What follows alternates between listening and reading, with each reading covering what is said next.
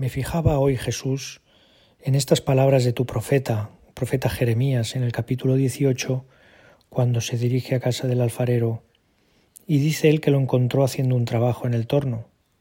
Y al final de esta situación, el profeta hace esta reflexión.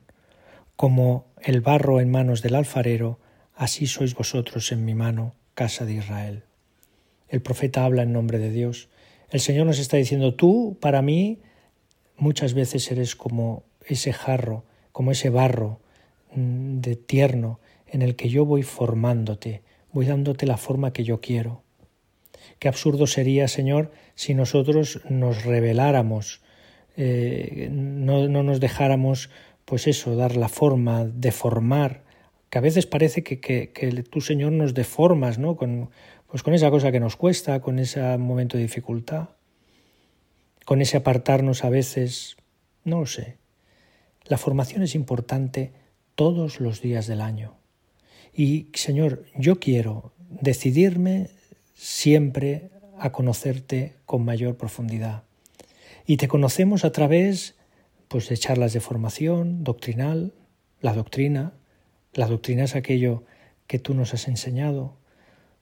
Charlas sobre la fe, conocer con mayor profundidad la fe, no caer en el fideísmo, que es esto me lo creo porque sí, ya está, Sí que es verdad que en la Iglesia hay misterios porque Dios es misterio, Dios es de una profundidad inalcanzable, pero eso no quiere decir que tengamos eh, la posibilidad, que no tengamos la posibilidad de profundizar cada vez más.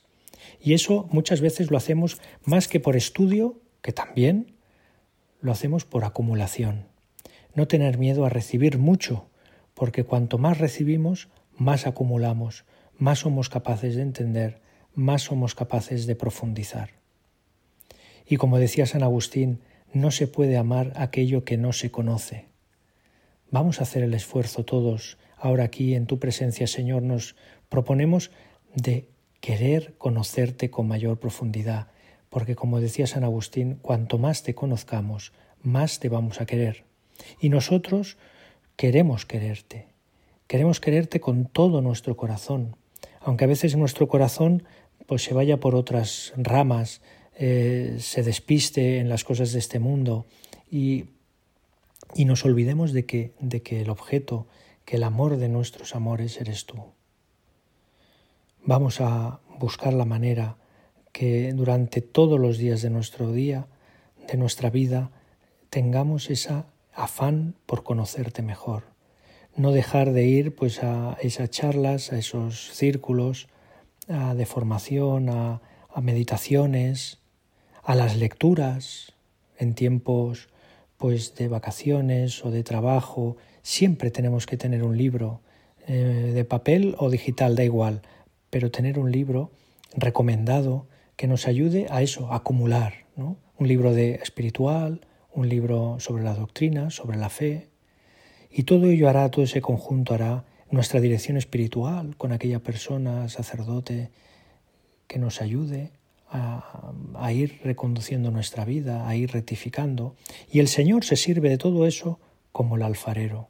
Es, eh, eh, nosotros somos ese jarrón de tierno, tierno barro en el que el Señor va con sus manos. Mm, y sus manos son, pues eso, el libro, la charla, la meditación, el sacerdote, que nos va dando esa forma. No tener miedo, a que clave el dedo, ¿no? a que haga el surco, a que dé un ¿no? apriete donde nosotros no teníamos previsto.